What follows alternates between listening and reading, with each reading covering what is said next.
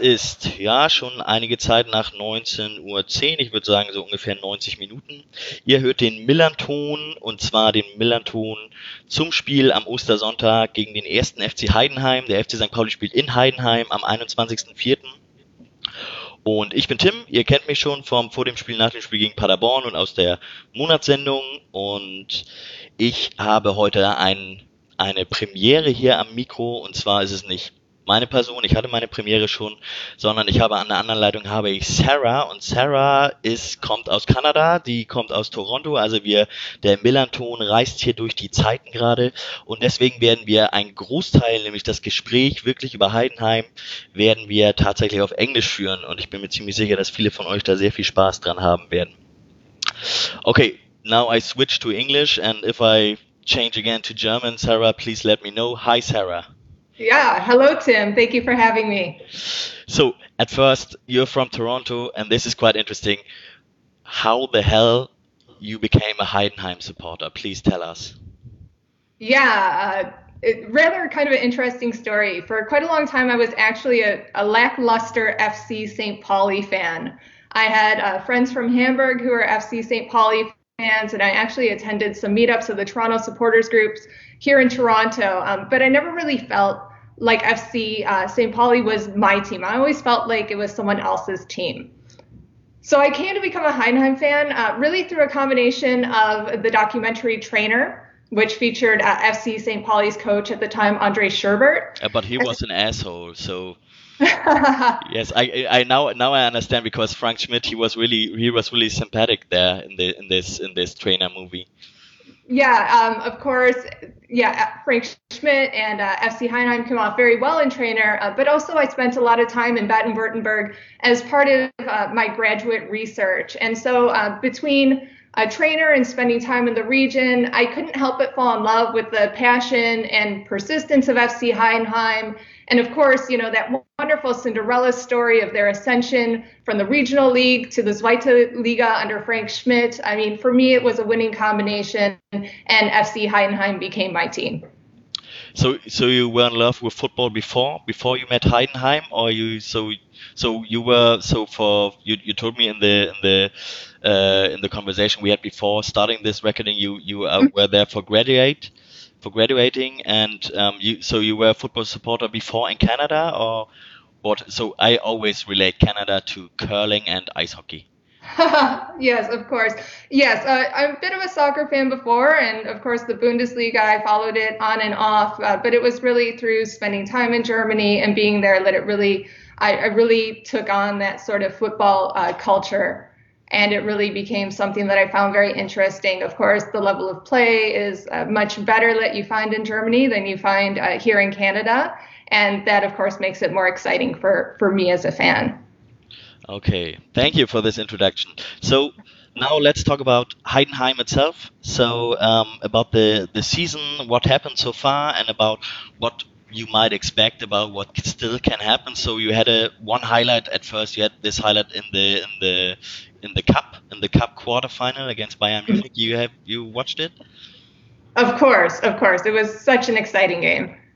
Yes, I mean, so it was also in Germany. So normally in Germany, there's this kind of, yeah, how to say, uh, this kind of style of not saying Heidenheim they played so great. It's like more that Bayern Munich they they were so they are so dumb and stuff like this. So, um, but I also thought that Heidenheim they were quite aggressive and yes, I think Robert Glatzel we will come later to him. He made this yeah match of his life. So or at least the one match that will lift him up to the first league.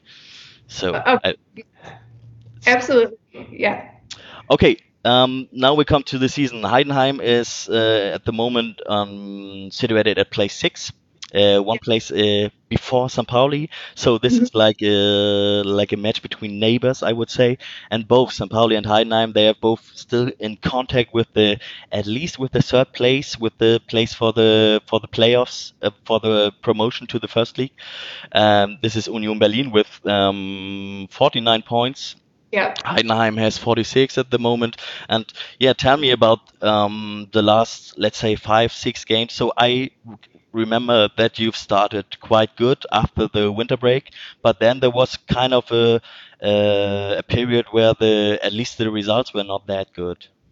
Yeah, we really started the second half of the season uh, in quite a strong position. Uh, of course, there was a little bit of chatter that we were uh, in line for promotion, and it seemed as soon as that chatter started, it, it gave us some bad superstition, mm-hmm. and we had trouble keeping up the momentum there. So, you know, we barely won against Aue. We lost to Köln, and you know we were lucky enough to tie Magdeburg. And Aue and Magdeburg aren't powerhouse teams by any stretch of the imagination.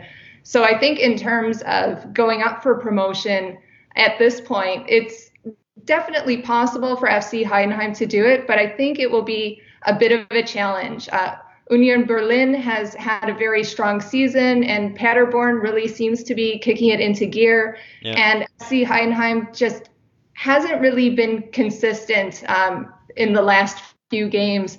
So I would be happy to see them, you know, take that third position, but I would also be very surprised at this point. Yeah. So um, the good thing is now St. Pauli is coming, and I'm so honestly I haven't checked this before, but I have the feeling that St. Pauli has never even shot a goal in Heidenheim. So, or did they score? So I think they lost every game, every match in Heidenheim.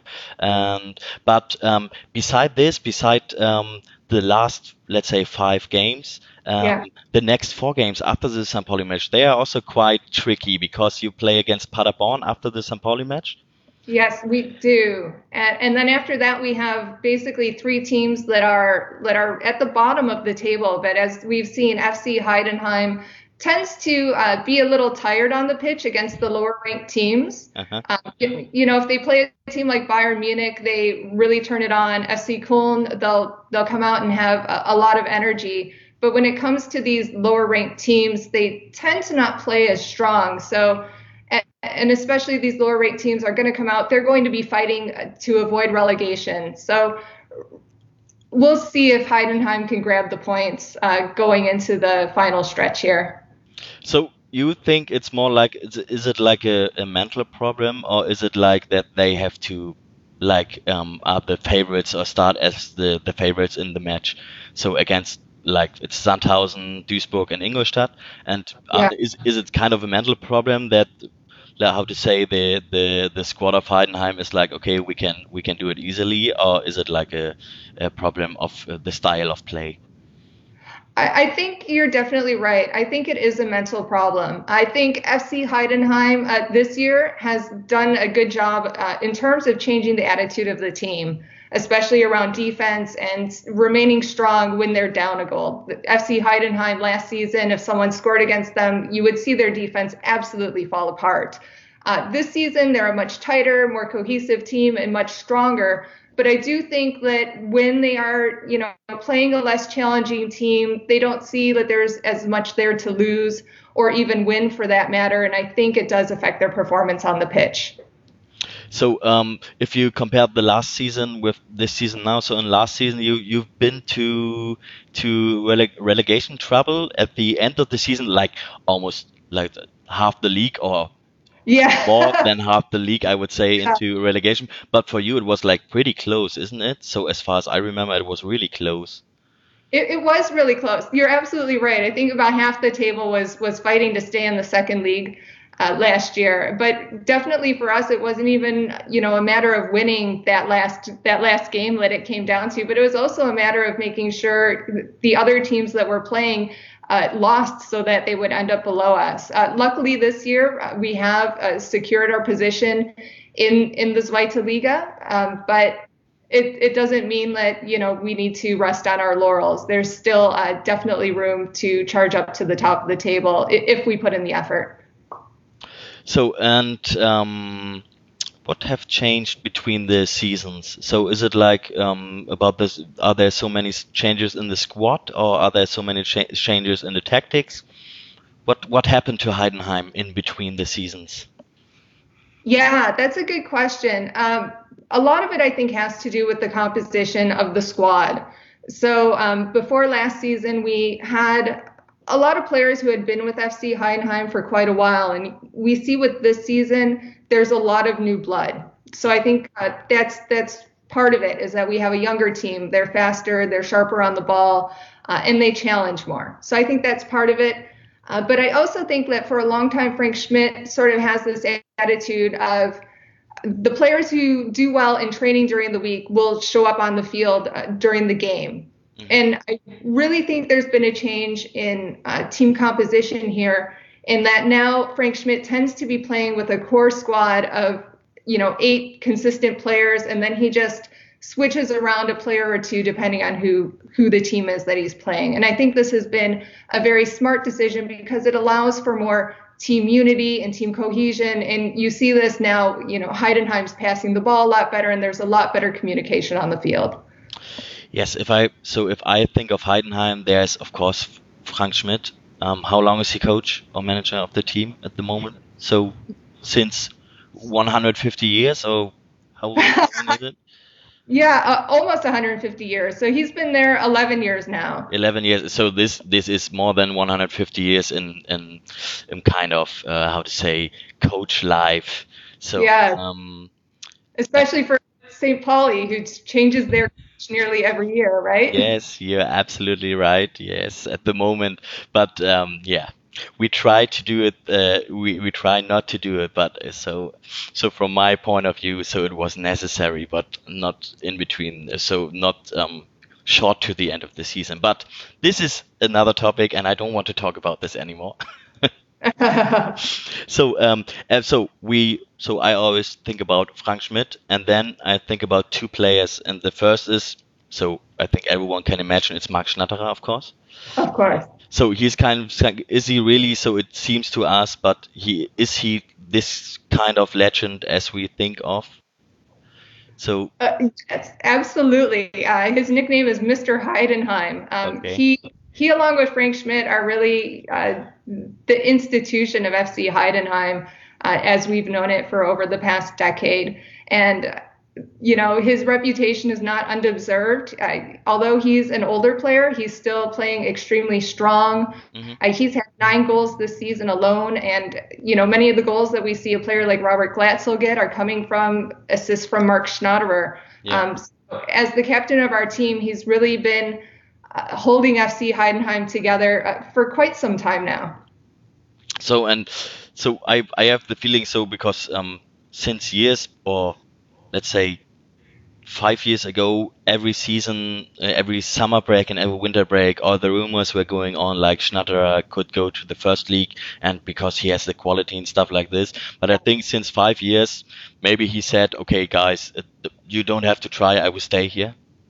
So, but um, this is what I think every every team or every supporter of a of a team wants, like a really good player who's even much too good for their own team, so or at least for the league, and he yeah. just wants to stay and play football. So um, it's co- kind of a really really cozy situation there, I think. So from from my point of view for you, um, the second one is, and I don't know, but as long as I can think of Heidenheim, I think always think of this uh, cent- center middle midfield uh, called Griesbeck. Yes. Yes, uh, yes, Griesbeck is holds down the center middle quite well. He's our alternate captain. Uh, he's there. He's reliable. He's steady. Um, so you're definitely always going to see him on the pitch for Heidenheim. Yeah, he's quite tall, and um, I think so. This Griesbeck is one of those player players you only like when he's part of your team. So he's I, I, always think he's quite aggressive and quite nasty in his his um, style of play. And then um, you you already talked about your the the best striker this season about Robert Glatzel. Um, yeah. How is this? How does he fit to to your team? Because it was bef- before I always thought it's just Schnatterer. So also in the front, also in the goal scoring is just Schnatterer. But how is how's the role of of Glatzel in the team? Yeah, so Glatzel appears to be uh, Frank Schmidt's favorite striker at the moment. So we always see him uh, basically on the field and always up front, regardless of what formation Frank Schmidt is using. Um, so Robert Glatzel has had an amazing season. I know we brought him in last year to be our striker, and he sort of uh, languished a little bit. But this year, his uh, his ability to connect with the net has really come through. So he has 12 goals on the season, and they've they've been good goals. They're not accidental goals by any means. Mm-hmm. I think against FC St. Pauli, the issue is going to be will Glatzel be playing this weekend? Because Glatzel has been sick. He's missed practice a few days this week. And so whether or not he will actually be in the game on Sunday is a question mark, which means Frank Schmidt will have to rely on someone like Nikola Dovedan to really get those goals for us. So, but uh, Dovedan, the second striker uh, in your squad, or let's say successful striker, um, he's also uh, quite in a good uh, in a good uh, mood. How to say mood or like in a good uh, form? Yeah. Yes. Mm-hmm. Absolutely. So uh, Dovedan usually is our alternate Frank Schmidt likes to play a, a two striker formation, usually with Glatzel in the lead and someone like Dovedan or Denis Thomalla uh, flanking him. Mm-hmm. Uh, so Dovedan is, is, an amazing striker. He has six goals this season, uh, so he'd be great on the field as well. There's also talk of bringing in Leipertz, mm-hmm. who hasn't seen a lot of action for FC Heidenheim, so I really can't speak to uh, whether he'll be creative on the field or not, but we'll see. Okay, so um, you said about the formation with two that uh, Frank Schmidt is playing with two strikers. So I remember um, when I have done a let's say two or three years ago a deeper analysis of the style of play of uh, Heidenheim when they played um, at FC St. Pauli at the Millerntor.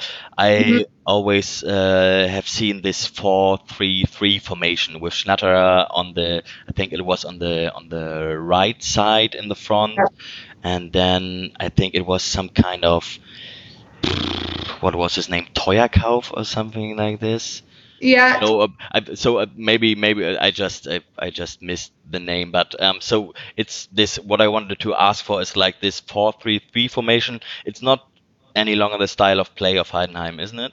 So if you say it's two strikers at the moment, is he also playing with one striker?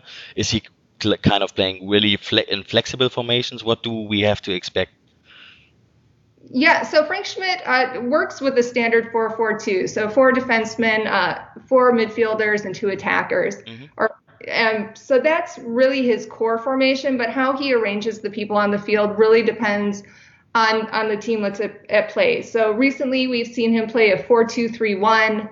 Uh, a 4-5-1 and a 4-4-1-1. So normally we see Glatzel up front, but as for how it goes in the back, it really determines it really depends on whether Frank Schmidt wants to play a more offensive game or defensive game. Okay, and what do you expect against St. Pauli?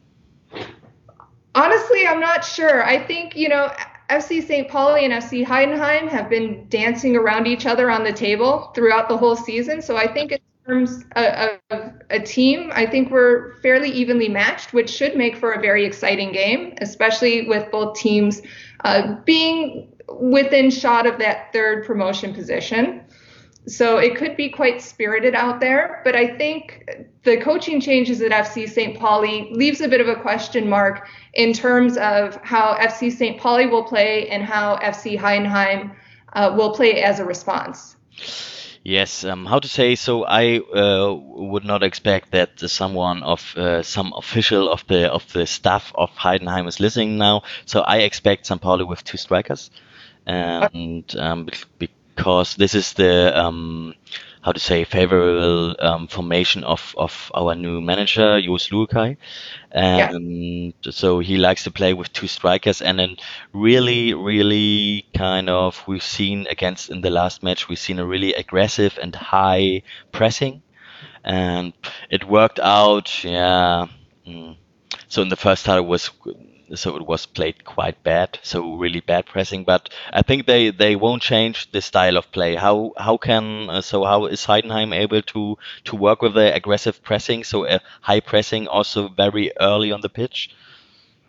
Yeah, uh, it really depends on who uh, is placed on the field for Heidenheim. And so, what I've noticed is that Heidenheim tends to be more aggressive with Norman Theuerkauf on the pitch. Mm-hmm. Um, but what Frank Schmidt tends to do is either start with Theuerkauf, who's more of a D mid, or with Arne Feick, who is more of a pure defenseman. And what I've noticed is that when Arne Feick is on the field, the energy tends to drop a little bit. We're not pressing as hard, and we do tend to play more of a defensive game. So it really depends on who Frank Schmidt starts in that position as to which Heidenheim team we're going to see on the field against St. Pauli. Okay.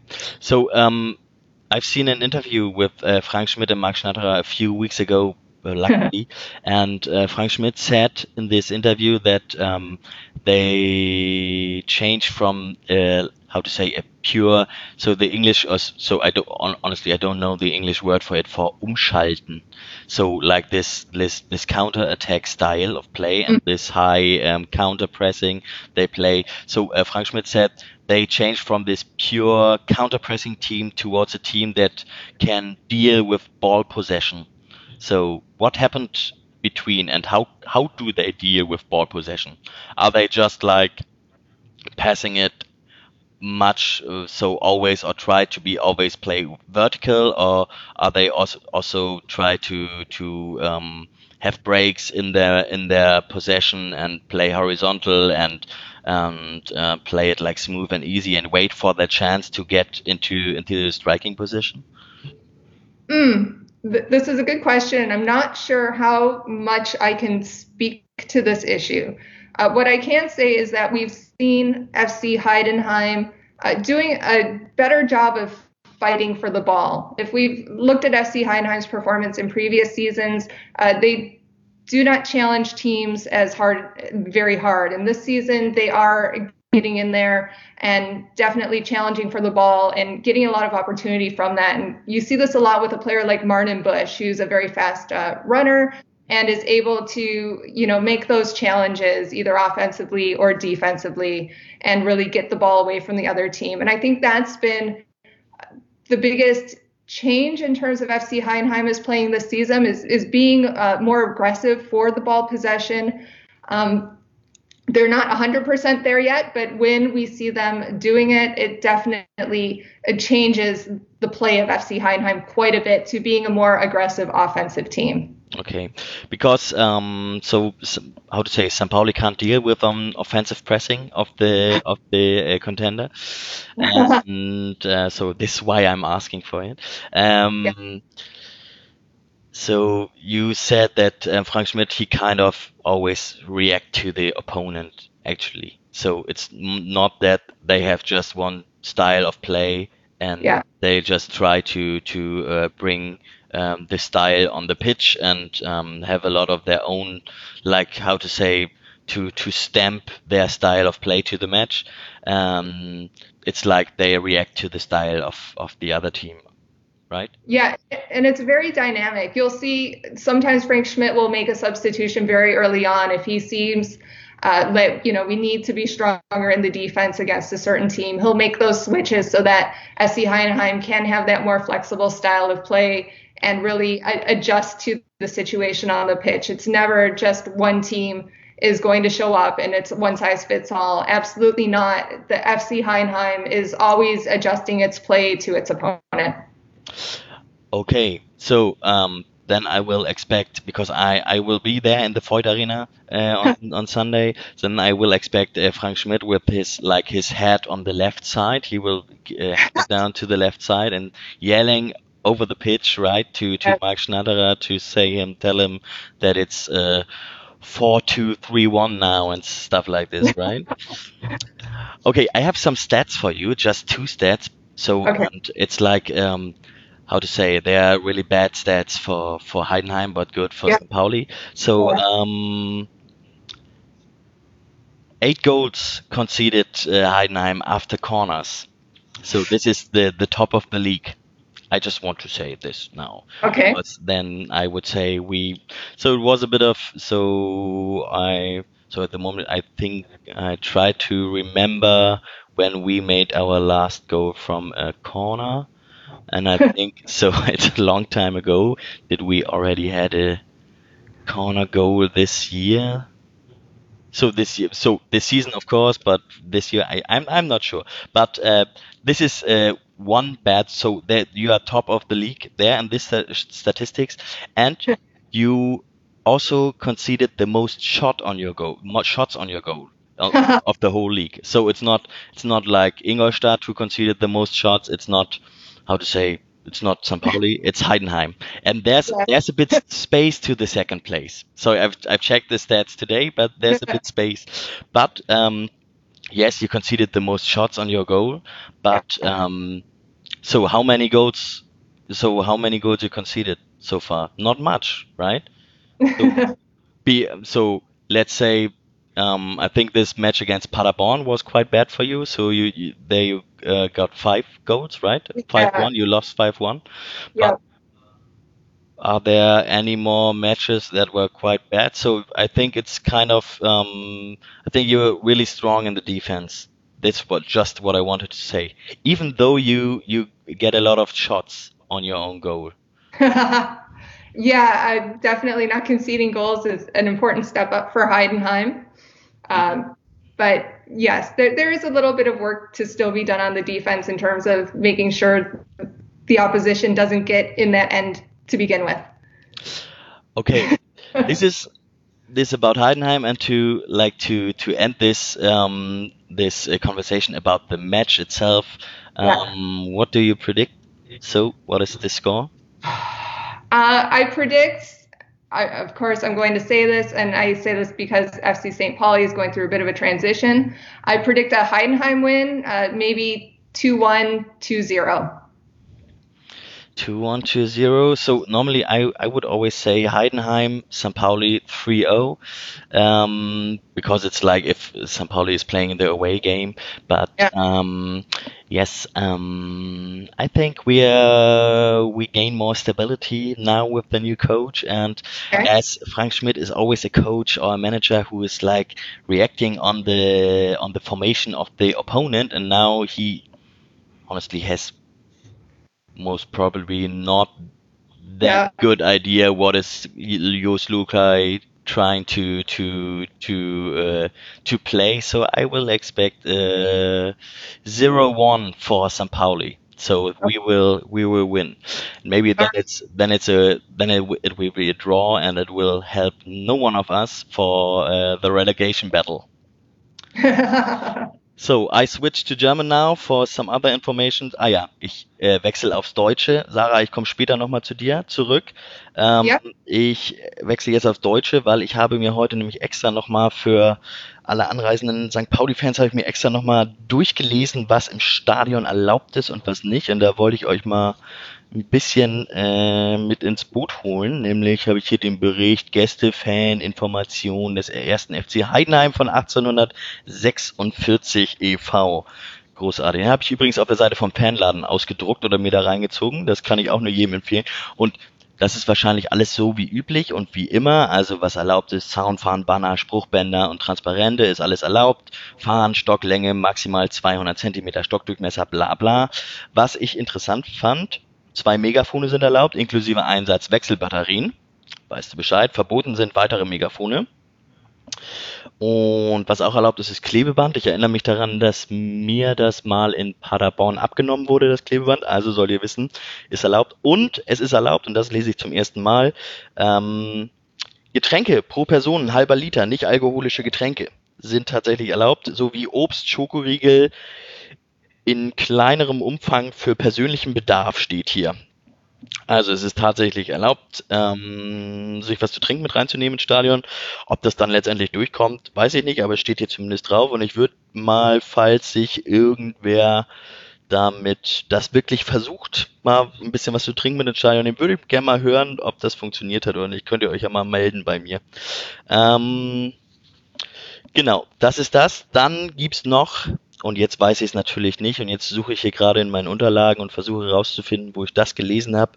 Ähm, USP hat eingeladen vor dem Spiel zu einem Treffpunkt, ich glaube entweder drei oder sechs Kilometer entfernt vom Stadion zum Grillen. Und jetzt müsste ich lügen, die Uhrzeit ist um 9.30 Uhr, ist der Treffpunkt in der Nähe von dem Stadion. Ah, diese schlechte Vorbereitung, es tut mir sehr leid. Ich werde das auf jeden Fall verlinken, wo wir uns treffen und wann wir uns treffen vor dem Spiel, um da gemeinsam ein bisschen zu grillen. Das Wetter soll ja gut werden und vielleicht sind auch noch ein paar Ostereier versteckt. Da ist ja immer ein Ostersonntag. So, Sarah, let's come back to you.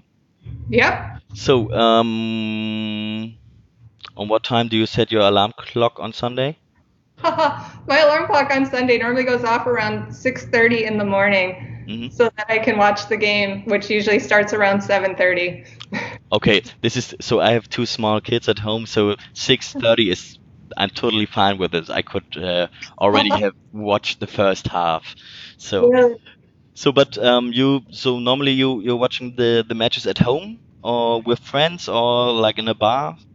Uh, well, it's six, it's 7 a.m. Usually, it's just me watching it. Ah yeah, okay. Not in a bar. via via a live stream, which is quasi illegal. And uh, luckily, we're having uh, some good luck getting some of the feeds in. But some days the feed doesn't come into Canada, and so I have to listen through the FC Heidenheim fan radio. Ah, to the fan radio. So, Yeah. um, so if you so if you want to have like the others uh, the other view in the of the fan radio, I will do the the uh, FC St. Pauli fan radio, so the so-called AFM radio. So I will do it on on Sunday in the stadium. So um, so if you want to have like a another really really subjective view of the match, so but, uh, from the from the other side, then uh, you can also listen to me. Um, Sarah, I would like to say thank you for this really nice conversation, and I'm quite impressed, still impressed about um, Heidenheim supporters from Toronto, and uh, I wish you all the best and hope that uh, yes, Heidenheim will. I'm sorry, not get promoted because I still have a bit of hope that we will do it in the end, but. Yes, as as I told you, I'm really impressed on on the on what is happening in Heidenheim. So on the like on the manager position, for instance, because there's happening nothing. Instead of they always like ex- extend the contract with Frank Schmidt. Do you think that Frank Schmidt will? So I thought it a few weeks ago. Do you think Frank Schmidt will um, someday in his career will uh, uh, be a coach of another team? Uh, personally, absolutely not. I think Heidenheim is really good at developing talent, and when they find uh, people who they like, they try to keep them within the organization. So I wouldn't be surprised if uh, eventually in the future we see Frank Schmidt move into a more uh, administrative role within the organization. But I don't think we're going to see him go into Braunschweig or anything like that. Who wants to go to Braunschweig, honestly? so, okay. Thank you, Sarah, so much. And um, maybe if it works out in the end, we can also, because I'm in the stadium and we are always, so in the MillernTon, we are always looking for a person who is in the stadium so we can talk or share experience in, in the stadium. But um, as far as I had problems or maybe I switched to German again. Ich hatte große Probleme, jemand aus Heidenheim zu bekommen, einen Fan aus Heidenheim zum Gespräch hier und ich bin total glücklich, Sarah jetzt hier dabei zu haben und habe aber auch immer noch Probleme, jemanden aus dem Stadion zu bekommen, der im Stadion war, aus Heidenheim. Und äh, dementsprechend könnte ich mir, da ich auch im Stadion bin, könnte ich mir gut vorstellen, dass Sarah und ich das auch wieder fürs nach dem Spielgespräch machen, weil because Sarah, you will set your alarm clock to 6:30 to watch the match and then we can maybe we can speak about the match uh, a few days after after the Sunday. Sounds great. Yes. So so far, thank you. And uh, oh, German again. Now I I have to switch all in and out. So German in and out, and maybe I will be totally confused in a few sentences, but wait for it. Now it's German again. So, Ja. ich wünsche euch frohe Ostern, liebe Zuhörer, und äh, wir hören uns äh, zum nach dem Spielgespräch wieder und wie gesagt, vielleicht mit Sarah, vielleicht vielleicht nicht, das müssen wir noch mal sehen. Und bis dahin macht's gut, kommt gut nach Heidenheim oder äh, verbrennt euch nicht am Osterfeuer und äh, sucht schöne Ostereier und habt einfach Spaß und wir hören uns wieder. Macht's gut, bis bald. Bye Sarah. We will hear Bye. from each other. Bye. Vielen Dank, Tim.